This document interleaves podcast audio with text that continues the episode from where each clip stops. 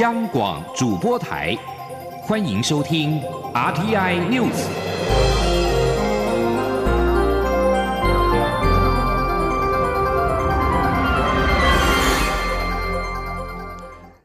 各位好，欢迎收听这节央广主播台提供给您的 RTI News，我是陈子华。陆委会在下午发出声明，严正反驳中共中央外事工作委员会办公室主任杨洁篪以及外交部长王毅在日前美中高层会谈时谈及台湾是中国领土不可分割的一部分的说法。陆委会并且称这是扭曲台湾主权事实。陆委会重申，中华民国是主权国家，台湾从来不属于中华人民共和国，未来更不可能是。台湾的未来跟发展，只有两千三百万台湾人民有发言权以及决定权。陆委会强调，政府致力维护台海和平稳定，坚定捍卫国家主权以及台湾民主，立场坚定一贯，获得国际社会以及台湾民众的肯定跟支持。陆会并且呼吁中共当局正视两岸现实以及台湾民意，不接受其政治框架的事实，停止使用军事威吓以及外交打压的对抗手段对台施压，务实透过不设前提的沟通对话化解政治分歧。如今 A Z 疫苗将在二十二号开打，行政院长苏贞昌和卫福部长陈时中预定在明天早上的七点四十分，一同前往台大医院带头示范施打。而中央流行疫情指挥中心发言人庄仁祥表示，食药署也会有相关的疫苗施打安全监测机制，掌握是否有 COVID-19 疫苗接种之后不良事件的反应，随时向外报告。记者江昭伦的报道。A G 疫苗二十二号正式开打。行政院对外宣布，行政院长苏贞昌将于二十二号上午七点四十分前往台大医院率先施打。指挥中心发言人庄仁祥在二十一号例行记者会上也证实，卫福部长陈时中届时将陪同苏院长，并一同接种 A G 疫苗。除了苏贞昌与陈时中，二十二号各大医学中心院长也都将亲自带头接种。台大医院则预计中午十二点半召开记者会，说明施打接种状况，并由院长吴明贤带头接种。由于先前一度有不少国家不建议六十五岁以上民众施打。苏贞昌年纪超过七十岁，却要带头施打，引发外界关注。对此，庄仁祥强调，六十五岁以上民众施打 A G 疫苗没有问题。庄仁祥说：“六十五岁以上之前是说有有一些国家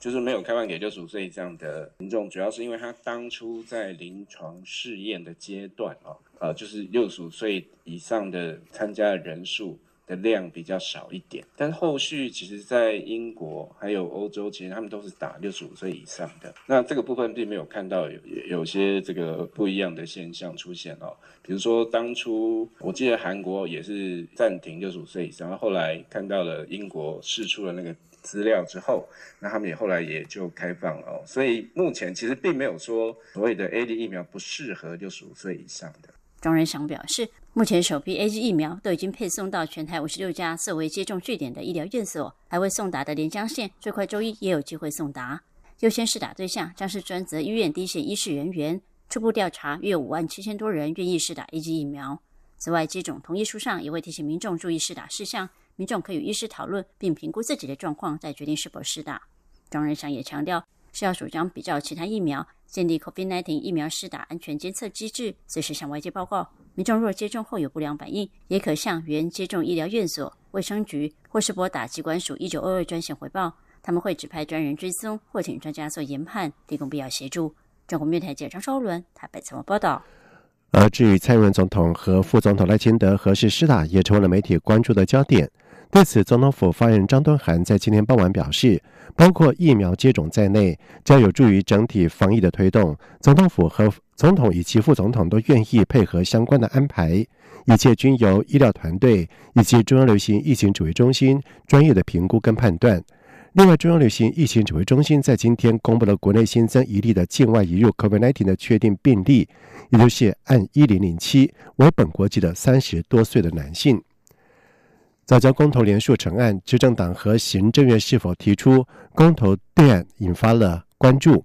而行政院长苏贞昌在今天上午回应媒体询问时表示，尊重人民行使公投权益，但是强调政府会努力维持供电，并且保护好生态，也请民众支持。记者江昭伦的报道。行政院长苏贞昌上午前往桃园长照机构参访，被媒体问到接下来是否有可能提出早教公投对案。苏贞昌重申，政府优先保护桃园早教，把过去马政府原本圈定的两百三十二公顷紧缩剩下十分之一，而且都没有再侵害到早教。落在圈定内的十分之九里面的早教，现在也都保护得很好。苏贞昌表示，政府会让民众了解所有资讯，了解台湾争取经济发展，一刻都不能缺少电力，希望民众做出最明智的决定。苏贞昌说，政府会用尽所有的方法向国人报告，让国人知道。台湾作为一个要在世界上，我们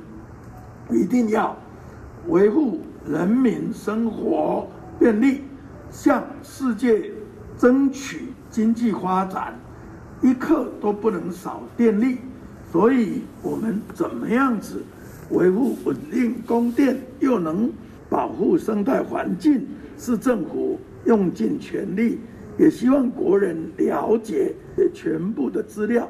做最明智的决定。苏贞昌表示，台湾这几年的发展不但民生照顾得很好，防疫做到世界第一，经济成绩也让世界夸赞。还有外商加码投资台湾，就连台商都回台，科技的发展也很优秀，像是台积电就被称为护国神山。苏贞昌指出，现在缺水，世界已经担心会不会因为台湾面临百年来大旱，以致科技产品产量减少，影响全球供应链。若是缺电，世界各国也一定会忧心。因此，政府会尽所有努力维持稳定供电，同时保护生态环境，也请民众共同体谅，一起支持。中国面台记者张昭伦报道。环保署在今天表示，明天大陆冷气团夹带着大中国沙尘以及污染物的影响台湾，南部的扩散条件差，容易累积污染物，而云嘉南以及高频空气的品质为红色警戒等级。另外，宜兰。北部、竹苗以及中部短时间也可能会亮红灯。同时，环保署提醒，空气品质受到气象条件影响大，有比较大不确定性，也应该注意的防范敏感族群或者是老人、小孩和抵抗力比较弱的，建议留在室内，并且减少体力消耗活动。必要外出应该佩戴口罩。在外电消息方面，日本首相菅义伟在二十一号表示。在面对日益复杂的安全保障环境，没有一个国家光靠自己就能够保障和平跟安全。将透过四月上半月访美，进一步强化日美同盟关系。日本放送协会 NHK 报道，随着首都圈一都三县紧急事态宣言的解除，位在神奈川县横须贺市负责培养自卫队干部的防卫大学，在今天举行了毕业典礼。金义伟表示，三十年前。旧苏联解体，让当年的安全保障环境产生了激烈的变化。在三十年后的现在，出现了前所未有的课题跟威胁，也让自卫队被赋予新的任务。另外，建议委也指出，在面对日益复杂的安全保障环境，没有一个国家可以单靠自己保障和平跟安全，跟同盟国及友好国的合作不可或缺。八，并且指出，将借由四月访美时深化和美国总统拜登的个人信赖关系。他已经下定决心，将确实的进一步强化日美同盟关系。在缅甸再度引发致命的镇压示威行动之后，数十名医生跟护理师在今天在第二大城瓦城游行，以避免跟安全部队对对立。而自从缅甸民选领导人翁山书记的政府在二月一号遭到军方发动政变推翻，翁山书记和对的执政党要员遭到逮捕之后，引发了全国的示威，要求重返民主，缅甸就陷入无止境的动荡。安全部队除了动用催泪瓦斯以及橡皮子弹之外，进而不断的使用致命武器，以真枪实弹对付示威的民众。然而，这些暴力行动并没有办法吓阻数百名医护人员上街。对翁山书记表达支持，而根据缅甸援助政治犯协会的最新统计，自从缅甸军方发动军事政变夺权以来，已经有将近两百五十人在动乱当中死亡。不过，实际的死亡人数可能会更高。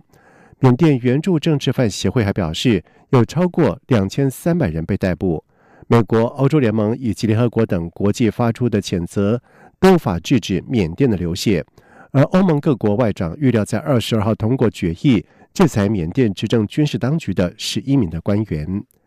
以上这节整点新闻由陈子华编辑播报。这里是中央广播电台台湾之音。